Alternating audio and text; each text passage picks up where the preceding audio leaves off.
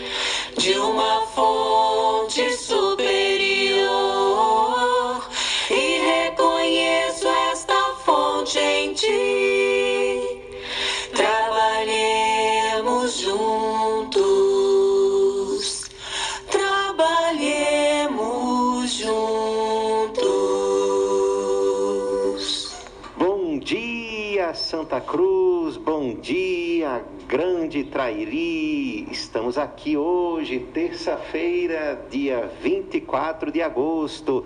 É o programa Fraternidade Cristã que inicia agora para falar do Cristo, para falar de Deus, para falar do amor, para falar do Evangelho. E temos um irmão especial esperando aqui para dar um bom dia. Bom dia, Paulinho.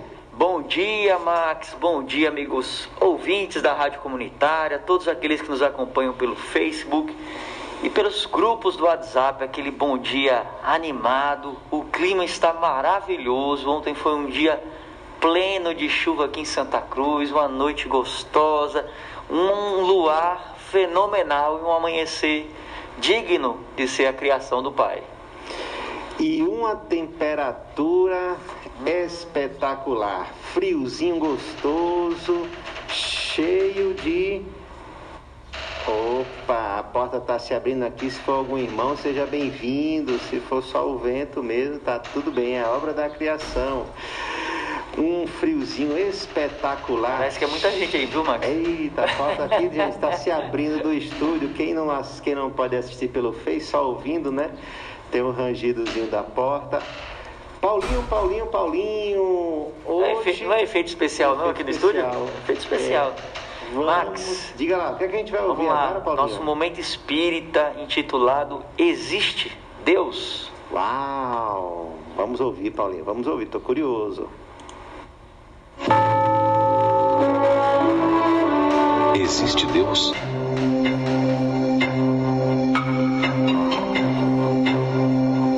Conta-se que Buda, o grande líder religioso, estava reunido com seus discípulos certa manhã quando um homem se aproximou e perguntou: Existe Deus? O mestre penetrou no olhar do desconhecido por alguns segundos e respondeu objetivamente: Sim, Deus existe.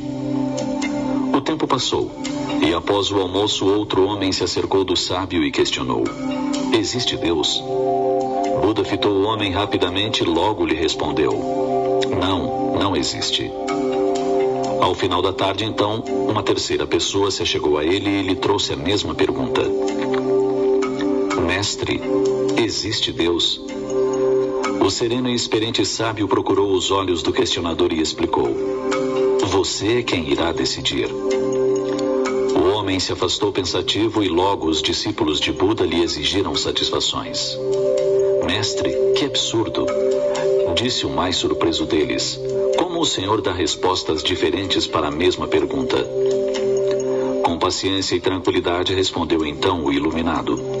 Porque são pessoas diferentes e cada uma delas se aproximará de Deus à sua maneira, através da certeza, da negação e da dúvida.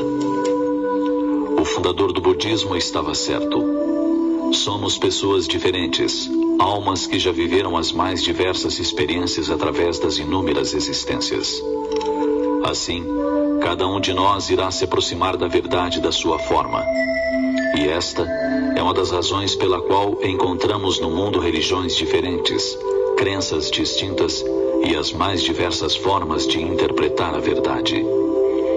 Cada uma dessas interpretações aplica-se a um grupo de espíritos, conforme suas necessidades naquele momento da sua evolução. É por essa razão que não podemos criticar as crenças que divergem da nossa, pois cada um encontrará a verdade de uma maneira, e cada um encontrará a religião, a doutrina que lhe preencha a alma, que lhe complete, que lhe console. Não podemos jamais ter a pretensão de que a nossa seja a melhor crença. Ela é a melhor sim para nós, para nossos anseios, para as nossas necessidades pessoais. Mas nunca teremos o direito de impor, de converter alguém à força a doutrina que abraçamos. É muito importante lembrar da lição de Buda, que nos convida à reflexão e à mudança de atitudes em relação à liberdade de crença.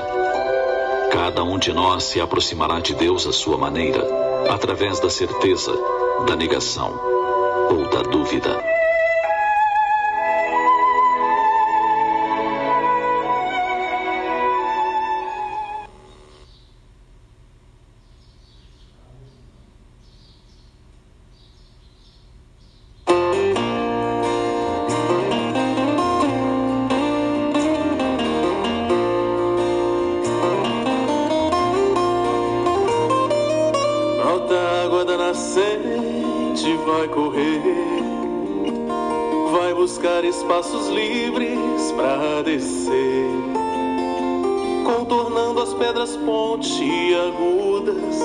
Descendo a serra, faz curvas, vai juntando água pro rio formar.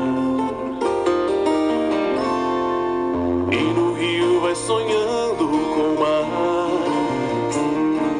superando obstáculos para se entregar segue então servindo vilas, cidades, vai levando a felicidade por onde quer que ele tem que passar.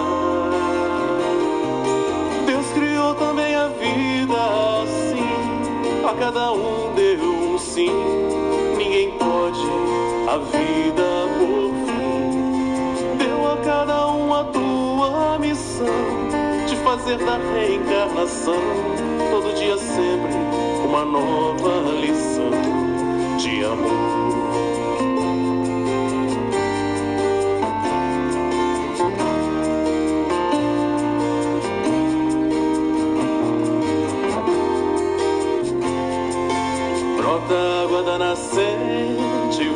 Correr, vai buscar espaços livres para descer as pedras pontiagudas, vai descendo a serra, faz curvas, vai juntando água pro rio formar. E no rio vai sonhando com o mar, obstáculos para se entregar. Segue então servindo vilas, cidades, vai levando a felicidade por onde quer que ele tem que passar.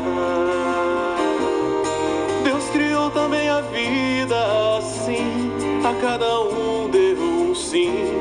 Ninguém pode a vida por missão de fazer da reencarnação todo dia sempre uma nova lição de amor.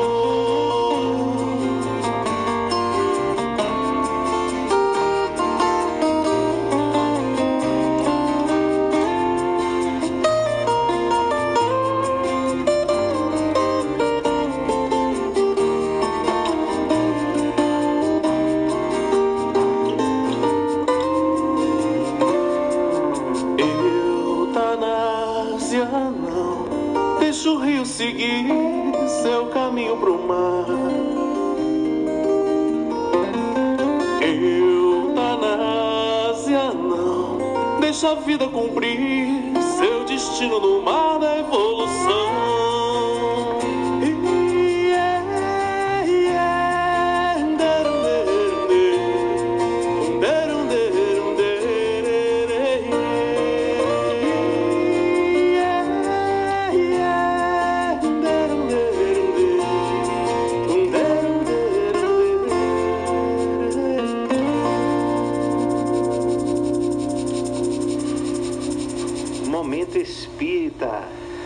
Existe. E também ouvimos a música de Yasu e Mai, como é o mesmo nome da música, Paulinho? Deixa a vida seguir. Deixa a vida seguir. Bah. Eutanásia não. Eutanásia não. Deixa o, rio- o rio vai seguindo rumo ao mar e vai chegar na hora certa. Assim, o espírito vai voltar para casa quando chegar a hora certa.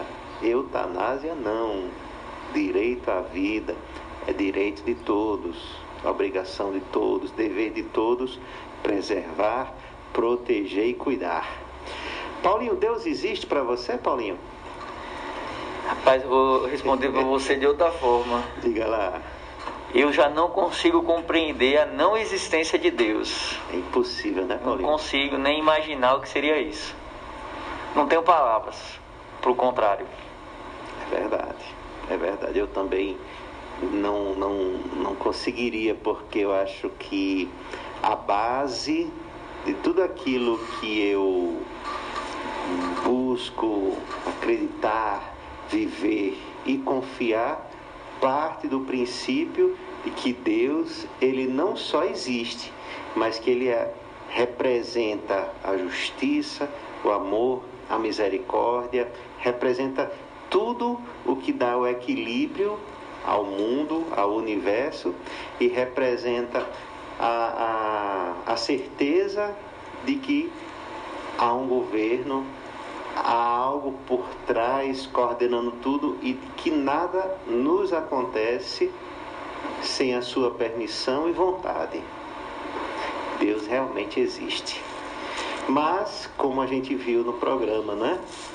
É do estado espiritual de cada um e a forma como cada um é, vive ou busca, as respostas podem ser diferentes.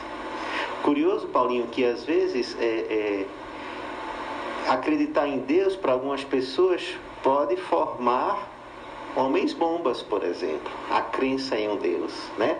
Então Deus está me mandando fazer tal coisa, Deus está me mandando, né? Então a forma de você interpretar, você pode achar que é, é, é, tem, uma, tem uma obra espírita, agora não lembro qual é, acho que é o livro Libertação de André Luiz, é, em que ele, ele conversa com uma entidade espiritual que é não só extremamente inteligente, mas ela é ela usa a sua inteligência completamente para o mal. E aí sabe o que é que ele afirma? Ele afirma que é, ele participa das, da justiça direta divina. E ele acredita que ele recebeu essa outorga, só que não. Só que ele não recebeu, ninguém recebeu a outorga para trabalhar para a justiça divina, sobretudo quando se trata de aplicar penalidades, de aplicar pen- penas. Então ele é um espírito extremamente eh, inteligente, porque ele tem argumentos muito bons. No entanto, ele é um grande escravizador de almas perturbadas. E tudo em nome de Deus. né? Então veja como não é só dizer que acredita ou não acredita, mas essa fé ela tem que partir do raciocínio e da que, e que sempre seja aplicada a bondade por trás de todo raciocínio. E quando a música a gente ouviu é, Deixa a vida seguir, eutanásia não, essa palavra eutanásia talvez não seja uma palavra tão comum, tão usada, tão natural para muita gente, mas é uma palavra que significa a seguinte ideia: você está em uma situação de saúde, por exemplo, muito difícil e sofrendo muito, ou dando muitas despesas para um familiar ou qualquer outra situação, e vai lá alguém e acelera a sua desencarnação, acelera o seu processo de morte.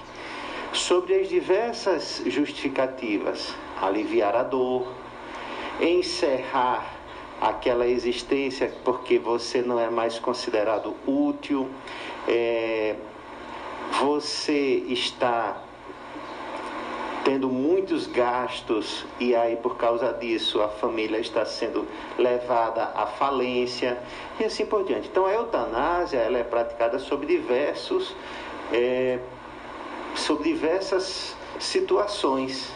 Só que, como inclusive vamos falar hoje, qual o primeiro direito de todo ser humano? Resposta do livro dos Espíritos é direito de viver. Porque a vida, Paulinho, ela é o grande mecanismo de evolução espiritual que Deus nos, nos presenteia. A vida encarnada no mundo físico. É como se a gente vivesse fazendo, estudando, vivesse estudando, se preparando para um concurso, para ingressar numa faculdade, para ingressar no emprego dos sonhos, para ingressar em alguma coisa. Então você passa a vida toda estudando. E aí você precisa fazer a prova. Viver é essa prova para uma mudança de, de, de, de situação espiritual para cada um de nós. Então, se a gente priva alguém, se a gente tira alguém, ou mesmo a gente, essa oportunidade da vida, a gente está eliminando juntamente com ela a possibilidade de mais progresso, precisando fazer com que aquele ser, aquele espírito, programe nova reencarnação, programe nova volta ao mundo. Então a vida é um direito de todos. Espiritismo não concorda, não não tem como ideal, não defende eutanásia, pena de morte e outras formas que haja de tirar a vida de si mesmo ou do semelhante. Paulinho, Vamos falar de que hoje, Paulinho? Ah, vamos continuar falando, né, de justiça, de amor e de caridade, né? E o momento espírita ele foi muito feliz, porque ele nos convida, né, é, a vivenciarmos a irmandade cristã, né? Então, quando ele fala pra gente assim, Max, olha, cada um vai seguir a doutrina que abraçar, né? Cada um vai encontrar Deus de uma forma, com a negação, com a afirmação, com a dúvida. Ele está nos estimulando né, a compreender as nossas diferenças e a nos respeitar, né, porque afina, o fim é o mesmo para todo mundo, mas cada um chega ali chega de, um, de, uma, de uma forma. forma. Né? Então é muito importante que a gente tenha isso em mente. Né? A doutrina espírita ela traz isso muito claramente. Nós não somos né? A doutrina ela não é melhor do que as outras, né? Ela não se propõe, ela não se, se divulga dessa forma. Ela respeita todas as outras doutrinas. E aqueles que né, é, abraçam a doutrina, que se sentem é, completos com ela, né, que se sentem é, confortados né, é, pela doutrina espírita, tem ali nos espaços dos centros espíritas um ambiente religioso, né, filosófico, científico, para continuar o seu desenvolvimento. Então, o momento espírita foi muito feliz e isso é muito importante, né, porque imagina, Max, se a gente estivesse aqui fazendo um programa espírita falando mal dos nossos irmãos, né, o, que, o que teria em nós é, de caridade, de indulgência, né, de amor, né, que é o que o Cristo nos ensina, de perdão. Né? Então, é, a gente tem que perder esse hábito. Né? Se a gente falar mal das outras religiões, ah, porque o evangélico é desse jeito, o católico é isso, não, a gente não precisa se preocupar com isso. Cada um vai chegar a Deus, ou já chegou, né, ou da, a sua maneira, com base nas suas necessidades. Tá? Então o momento espírita foi muito feliz nisso. E ouvindo seus comentários, Max, eu estava pensando aqui, olha, essa questão da, da, do direito de viver, né? Então, meus irmãos, é importante que a gente fique atento. Né? O Espiritismo, como o Max colocou, né, não, não defende, que o Espiritismo defende, na verdade, o direito de viver. Né? Então, é, Jesus também, né? Uhum. Então, se você né, deseja a morte para alguém, independente do que, que ela fez, por exemplo, um criminoso, um político, muitas vezes fala, né? Uhum. Ou aquele que fez muito mal a você. Então, meu irmão, tá na hora do perdão. Vamos praticar o perdão, porque esse sentimento dentro de você ele está te carregando para um abismo de escuridão. Então a gente não tem que pensar de nenhuma forma, não tem que desejar de nenhuma forma, ora falar, né? Que a gente quer ou deseja alguém morto.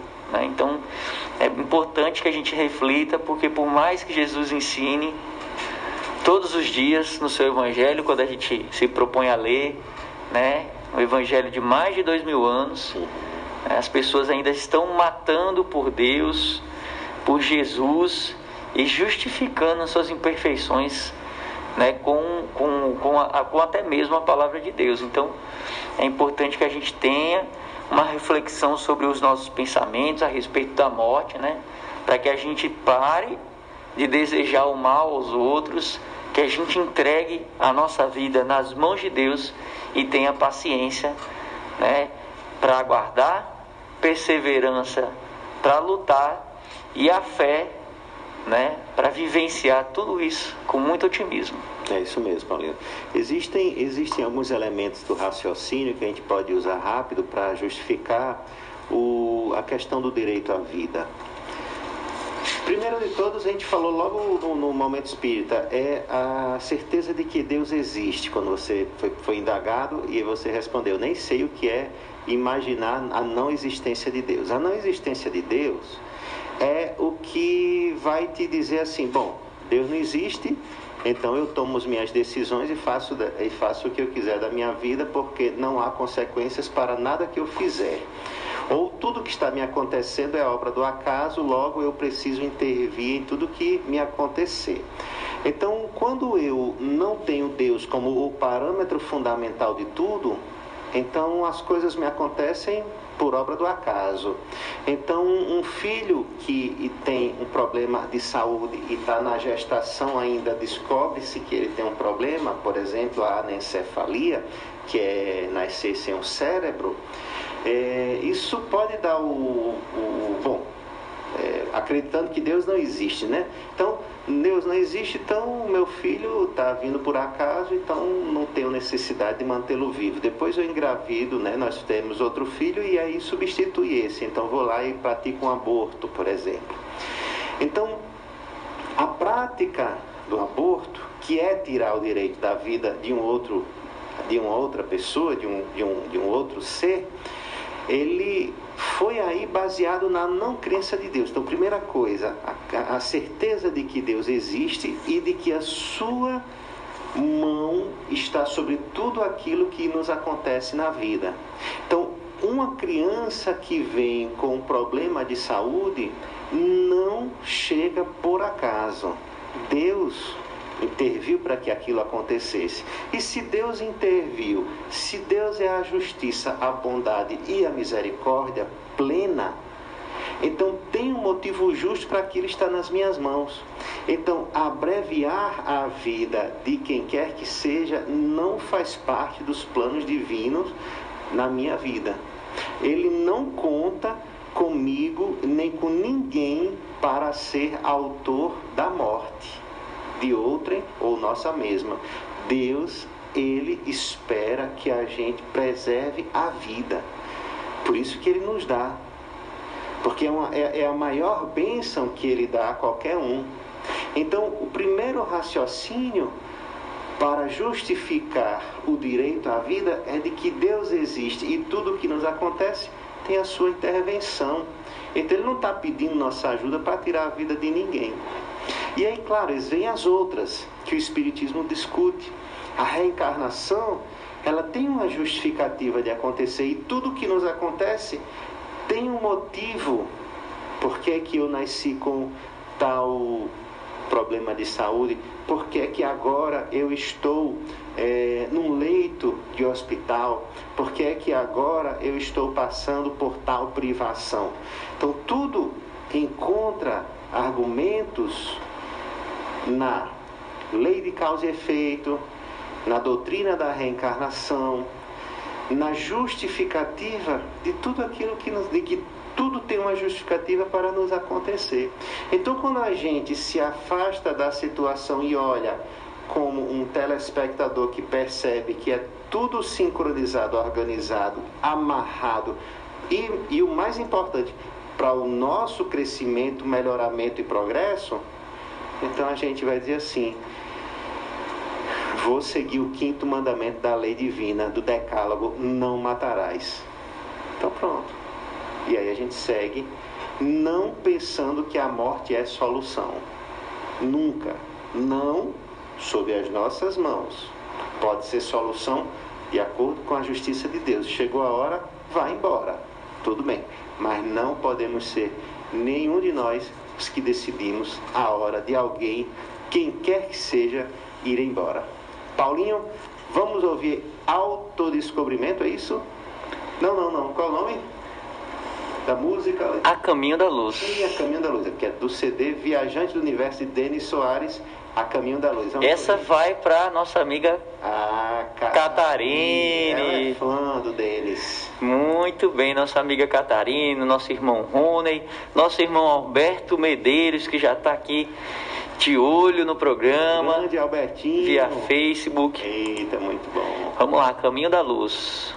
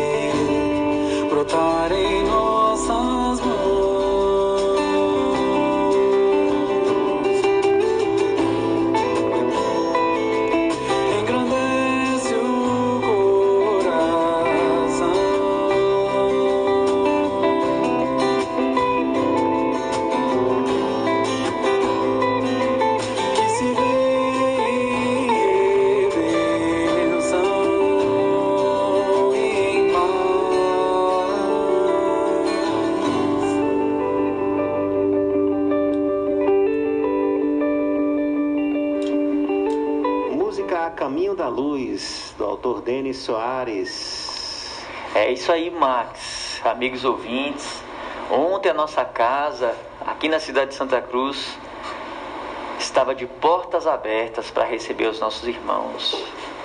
É, às sete e meia da noite, todas as segundas-feiras, nós temos a enorme satisfação de abrir as portas né, para, junto com os nossos irmãos, refletirmos e vivenciarmos o Evangelho de Jesus. O tema da palestra foi justiça, amor e caridade. Né? Justiça, amor e caridade são leis de Deus que o Espiritismo vem nos ensinar né, muito sobre elas no livro dos Espíritos e traz também no Evangelho segundo o Espiritismo, traz em todas as obras, né? Mas no livro dos Espíritos é onde a gente tem ali aquelas perguntas bem direcionadas e aquelas respostas com muita clareza. E o nosso palestrante foi Max. Né? Então a gente pôde é, aprender né, sobre essa lei de Deus e ele nos trouxe várias palavras, parábolas, né? Como a do bom samaritano, o óbolo da viúva, né? E a gente teve um, um, um, momento muito, muito bacana. E agora, Max, né, vamos falar um pouquinho lá, né, sobre justiça, amor e caridade na perspectiva da doutrina espírita. Max, vamos começar aqui com a justiça, né? questão 875. Kardec indaga aos espíritos como se pode definir a justiça. Né? E aí a resposta é cumprida né? mas a primeira é bem curtinha, o primeiro trecho. A justiça consiste no respeito aos direitos de cada um. E aí, Max? Justiça. Pois é, Paulinho. Excelente pergunta, excelente resposta. E essa pergunta ela está exatamente no capítulo que trata da lei moral chamada Lei de Justiça, Amor e Caridade. Como a gente pontuou na, na, na exposição de ontem, não é uma lei plural, ela não é leis de, ela não se chama leis de justiça, de amor, é lei de justiça, amor e caridade. Pois que não será compreendida se a gente separar, apesar de didaticamente a própria pergunta aí já mostrou do que o que se deve entender por justiça. Só que na hora da aplicação a vida, a vivência, ela precisa ser lei de justiça, amor e caridade. Então, por isso a gente vai entendendo segmentadamente cada, cada ideia. Então, a ideia de justiça, Paulinho, respeitar o direito alheio. Olha só, olha só onde nós estamos, né? É, quando a gente pensa no mundo atual, quando a gente pensa sobre direito, direito individual, direito público, direito privado, direitos, direitos, direitos nós queremos todos para nós. Mas e quando o meu direito, que eu acho que tenho, na verdade, interfere no direito do outro?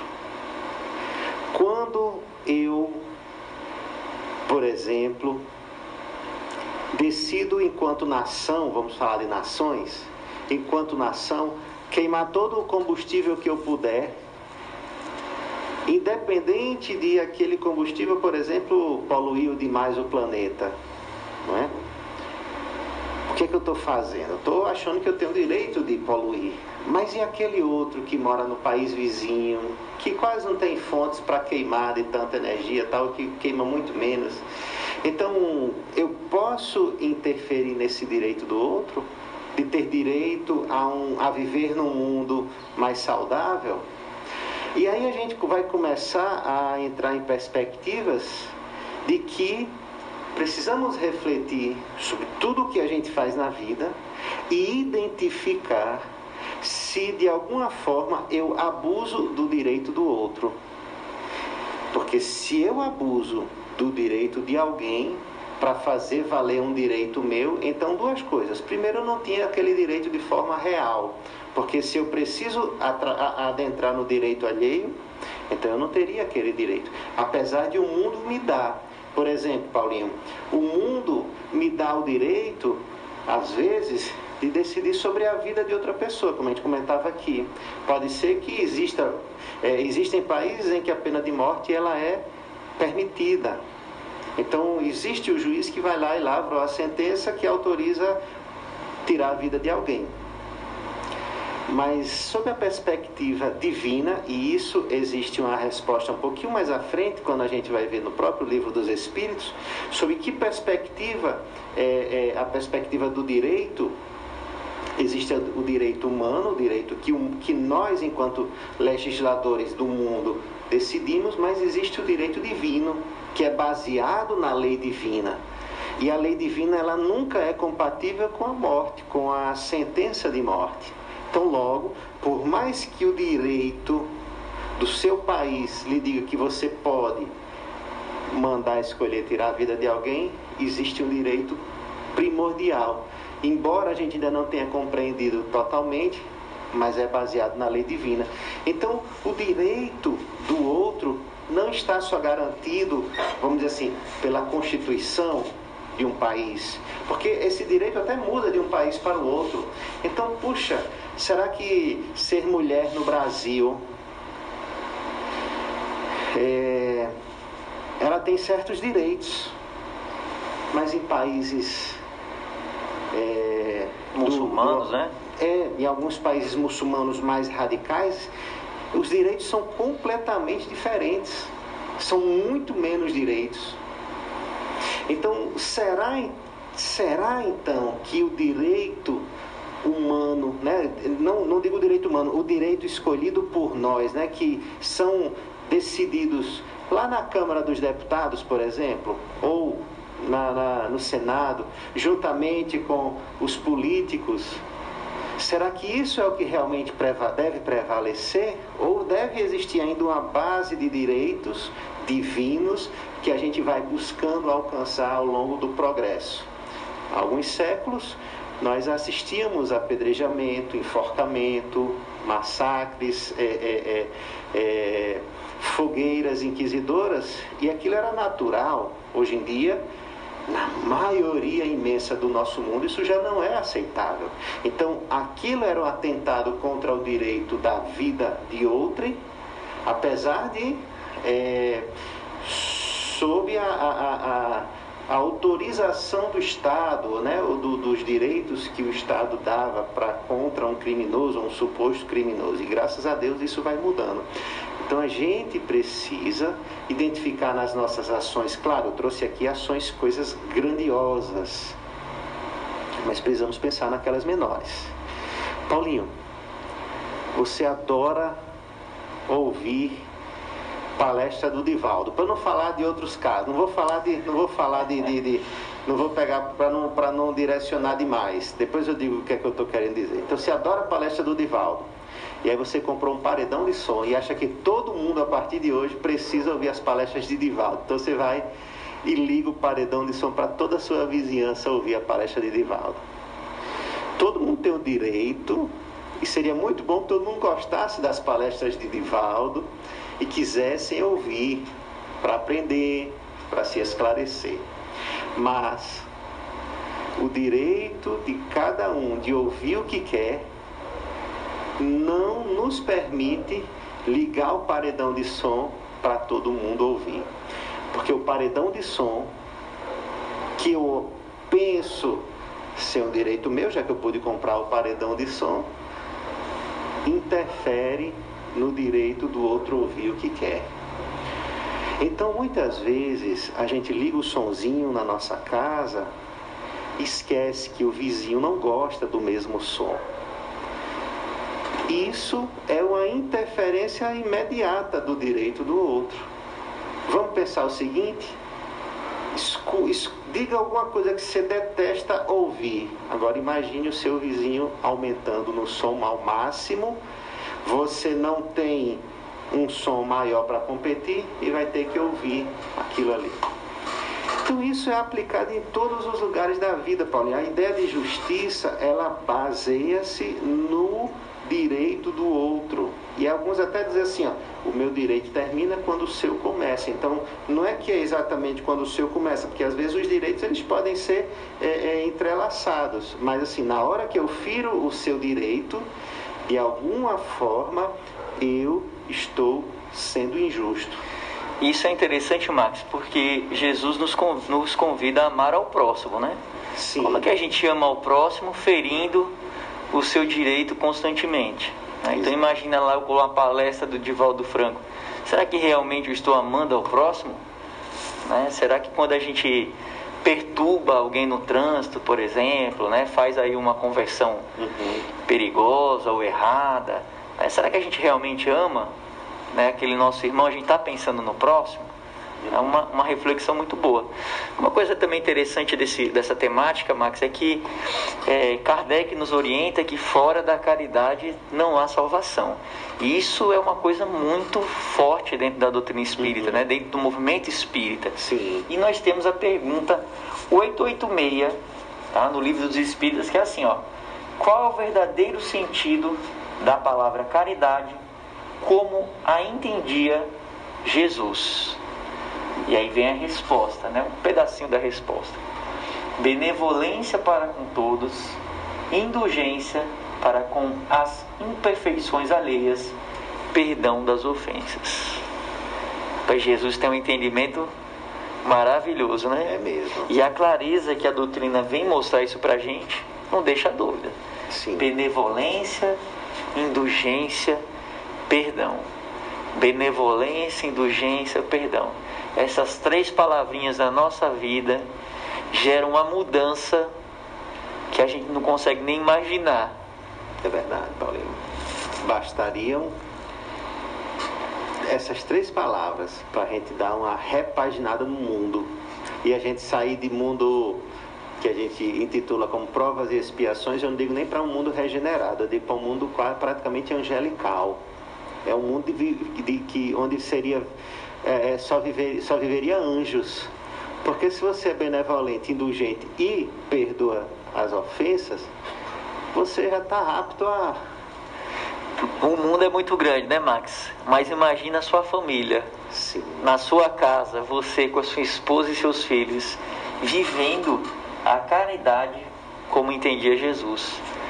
Com benevolência, todos se ajudando o máximo possível. Uhum. Com indulgência, respeitando as limitações, né? De Uhum. cada um, compreendendo e auxiliando, né? E com perdão É. das ofensas. Porque é comum a gente, né, ainda na nossa condição, mesmo amando, mesmo querendo bem, a gente acabar ofendendo ou desapontando alguém.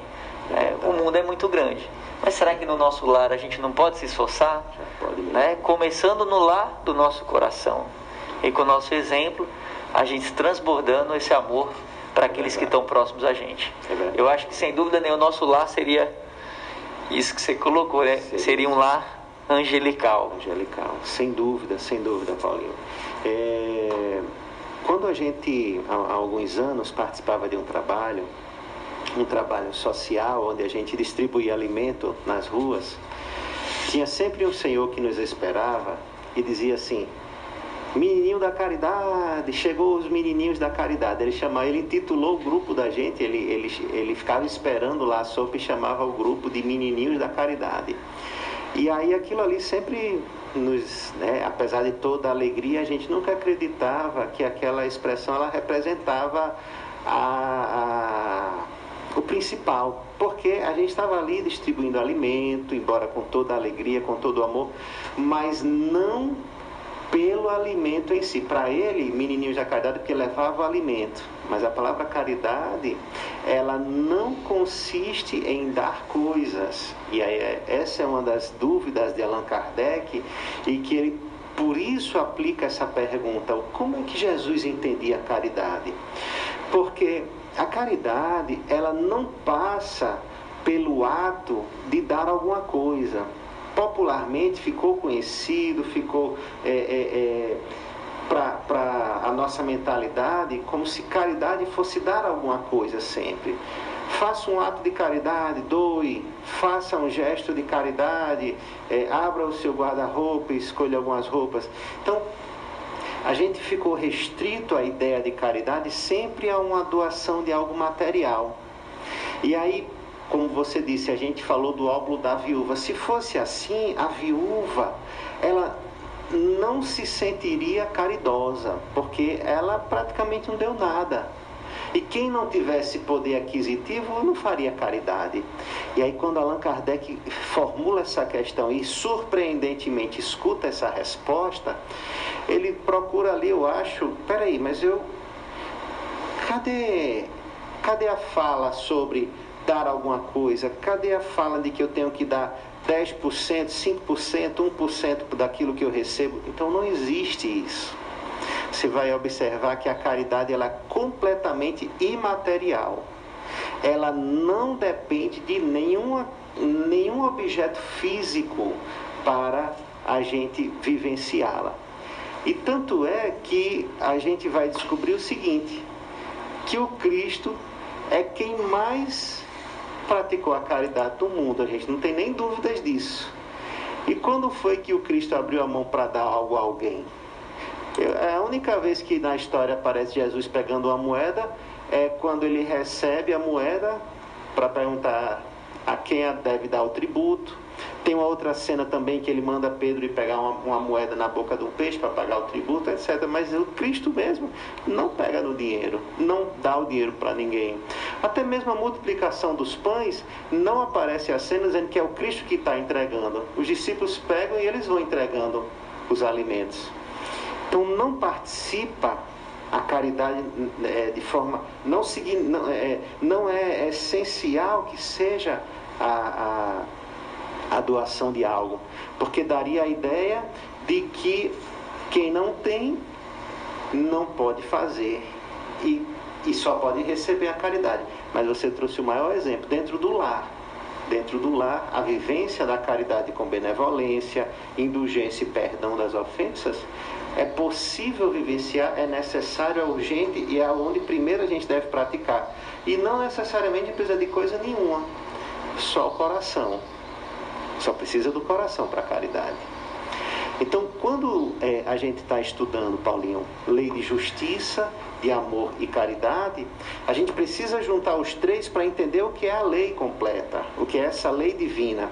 A justiça nos ajuda a entender o que é direito do outro, diz assim: não fazer o que eu não gostaria que me fosse feito. E aí vem o Cristo e aplica essa lei no sentido proativa. A gente aprende a não fazer o que não gostaria. E o Cristo, o Cristo vem de forma proativa e diz: fazer o bem, fazer ao outro que gostaria que o outro vos fizesse. E aí agora ele propõe a mudança de atitude, de caminhar até o outro e fazer o que você gostaria se tivesse no outro lado.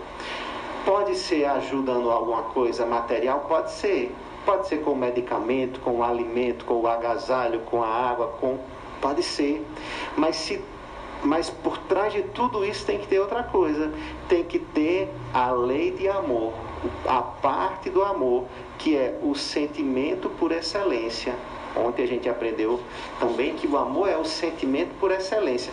Então a gente começa entendendo o que é justiça, a gente descobre o que é o amor, que é esse sentimento que faz você olhar para o outro e sentir que faz que aquela pessoa que aquele ente, que aquele ser pertence à sua família universal.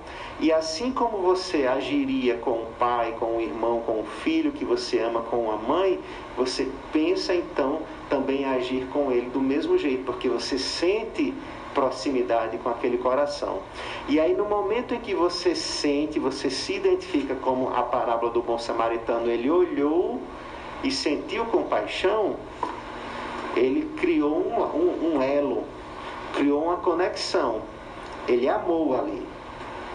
Na hora que ele desce do cavalo para ajudar, aí a caridade entrou em ação. Porque o amor é o sentimento, a caridade é a aplicação desse sentimento.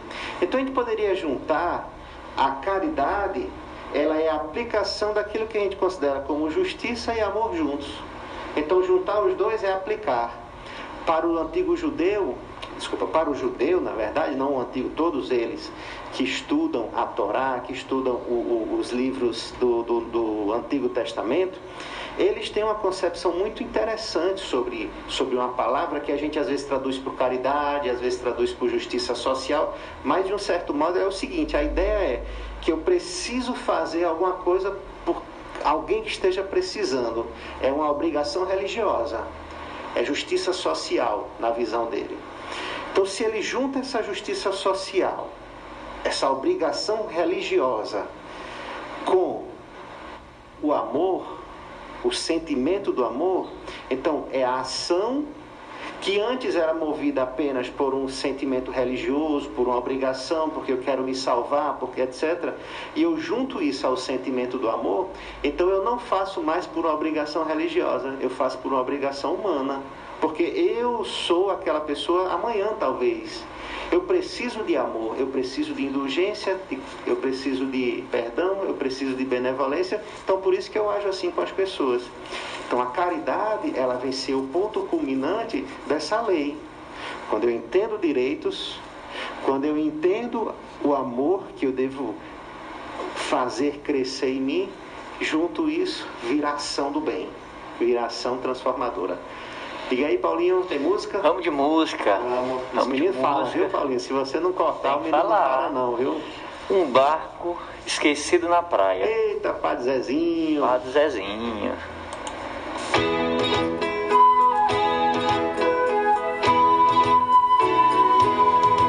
Há um barco esquecido na praia, já não leva ninguém a pescar. É o barco de André e de Pedro partiram para não mais voltar. Quantas vezes partiram seguros, enfrentando os perigos do mar. Era chuva, era noite, era escuro, mas os dois precisavam pescar. De repente aparece Jesus, pouco a pouco se acende uma luz. É preciso pescar diferente, que o povo já sente que o tempo chegou. E partiram sem mesmo pensar nos perigos de profetizar. Há um barco esquecido na praia, um barco esquecido na praia. Um barco esquecido na praia.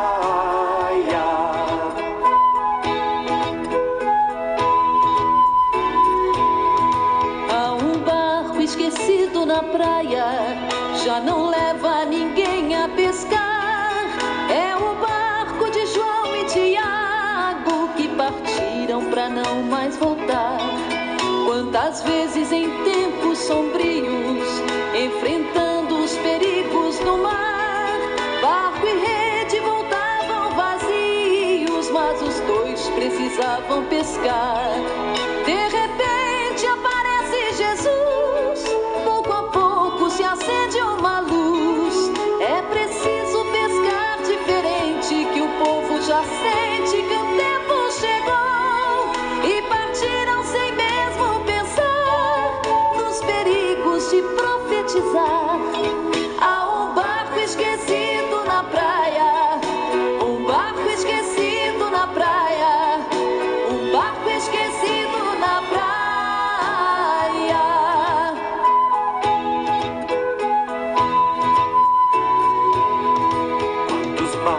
deixados na praia, entre eles o meu deve estar.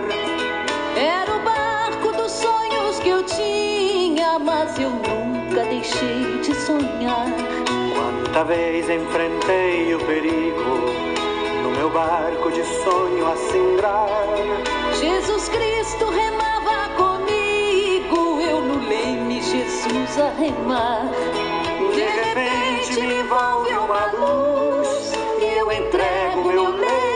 Jesus. É preciso pescar diferente, que o povo já sente que o tempo chegou. E partimos pra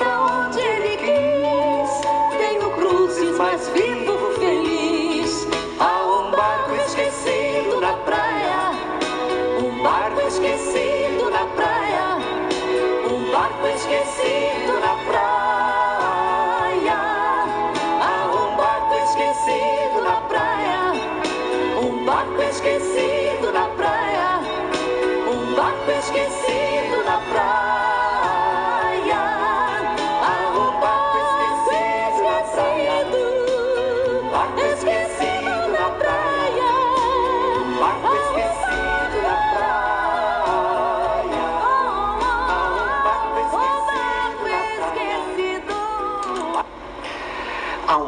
esquecido na praia, música de Padre Zezinho, que música bonita. Na verdade, as músicas de Padre Zezinho são sempre muito inspiradas, comovem, tocam o nosso coração. E conta a história, claro, principalmente do Mestre Jesus, porque tudo aquilo que fala do Mestre Jesus nos sensibiliza muito. Então, há um barco esquecido na praia, Padre Zezinho. Meus irmãos, nós hoje ouvimos, aprendemos um pouco mais sobre lei de justiça, de amor e caridade. Entendemos como Jesus compreendia a palavra caridade. Não trata-se de algo meramente material. Não é a esmola propriamente dita, não. Não é a esmola. É o sentimento aplicado nas ações com que a gente age perante o outro, perante nós mesmos, perante a nossa sociedade. Identificamos também que o direito, é, embora existam os direitos que nós consideramos válidos por causa das nossas legislações que mudam com o passar do tempo, que mudam com o, a, localizar, a localidade, não é? De país para país, direitos existem, direitos outros não existem. Por exemplo, nos Estados Unidos, cada estado tem um direito diferente, tem, tem noções de direitos diferentes. Por exemplo, tem, tem estado lá que você pode soltar fogos em um determinado estado. Tem estado que você não pode soltar fogos, é considerado crime. Então existem direitos que é, no Brasil as mulheres podem vestir roupas em que apareçam o rosto, os braços, pernas e assim por diante. Não vamos entrar aqui no mérito do, do, do, do tamanho de tudo isso, porque eu nem, nem saberia dizer. Mas existem países que nem os olhos das mulheres podem aparecer numa exposição. Não é? Existem países em que pode ser apedrejado, existem países em que a pena de morte não é validada. Então, os direitos que, que a sociedade vão criando não necessariamente representam já os direitos das leis divinas. Então a gente precisa ir além. Por isso a gente precisa entender como o direito do outro deve ser todo o direito que eu também considero ter. E aí Jesus, no ápice do seu ensinamento sobre essa coisa do direito, do julgar, do condenar, Jesus aplica a seguinte lição: atire a primeira pedra quem nunca tiver errado, quem não tiver pecado. E aí o paradigma está colocado, porque todo mundo queria apedrejar, mas quando você se colocou em evidência, pensando, puxa, se tivesse eu lá, eu ia querer ser apedrejado, porque você se viu cometendo erros e equívocos. Então fez a seguinte avaliação: bom, eu não iria querer ser apedrejado. Então não deseje para o outro aquilo que você não quer para você mesmo. Então já seguiu uma nova consciência uma nova ideia de justiça vai se apresentando para o mundo naquela tarde em que o Cristo, com as suas palavras de sabedoria e profundo amor, evitam a lapidação daquela mulher considerada adúltera por aquela sociedade que era muito mais adúltera. Então, as noções de justiça são elevadas ao nível máximo com Jesus. Para nós, a justiça ainda consiste em, é, em respeitar o direito alheio. Para Jesus, justiça talvez se coadune com fazer a vontade do meu Pai. E fazer a vontade do meu Pai não é apenas agora dizer, vou respeitar o seu direito desde que respeite o meu. Fazer a justiça do Pai significa amar ao próximo como a nós mesmos. Veja como a coisa muda de figura. Então a gente aprendeu sobre isso hoje aqui no nosso programa. Ouvimos músicas, ouvimos momento espírita e ainda vamos ouvir um pouquinho de Chico Xavier numa mensagem. Mas antes de encerrarmos, vamos deixar aqui o nosso abraço especial para todos os ouvintes, com votos de uma semana iluminada, com votos de uma semana alegre e feliz. E hoje dedicamos o nosso programa eu pessoalmente a um amigo, um amigo que se encontra enfermo, chamado Carlos Alberto, é um grande amigo Carlinhos, chamo ele de Carlinhos Filho de Deus. Carlinhos, você que nos acompanha todas as semanas, receba o nosso abraço fraterno.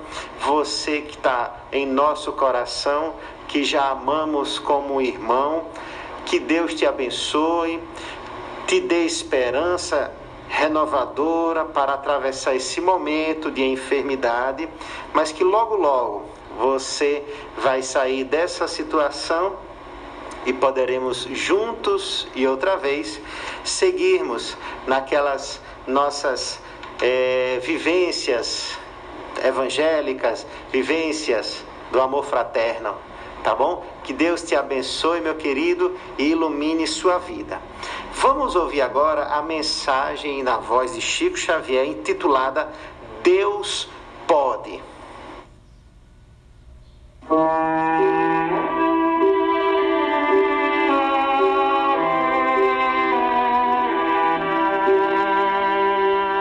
fales, não posso, e nem digas, desesperei. Quando tiveres de explicar a palavra exaustão, deixa que a esperança te refulja em silêncio na boca, e sempre que te suponhas na liquidação de todos os sonhos, contempla as flores que desabrocham sobre as ruínas. Muitas vezes, quem sabe definir o desânimo apenas desencadeia a tragédia, abrindo portas à delinquência. Estendes pão ao faminto e acolhes quem vai sem teto. Entretanto, nem sempre atendes ao coração agoniado no próprio peito, rogando-te paciência. Ouve-lhe as aflições e pede a Deus te envolva no dom inefável de sua bênção. Se não consegues solucionar as dificuldades que te rodeiam, dize contigo: Deus pode. Se incapaz de empreender a alteração necessária ao próprio caminho, afirma em tua alma: Deus pode. Se impossibilitado para corrigir a quem amas, assevera de novo: Deus pode. Se inabilitado para extirpar a angústia que te alanceia, medita em prece: Deus pode. E perdoando e ajudando sem descansar, aprenderás com Deus que a luz da verdadeira vitória é feita na paciência de cada dia.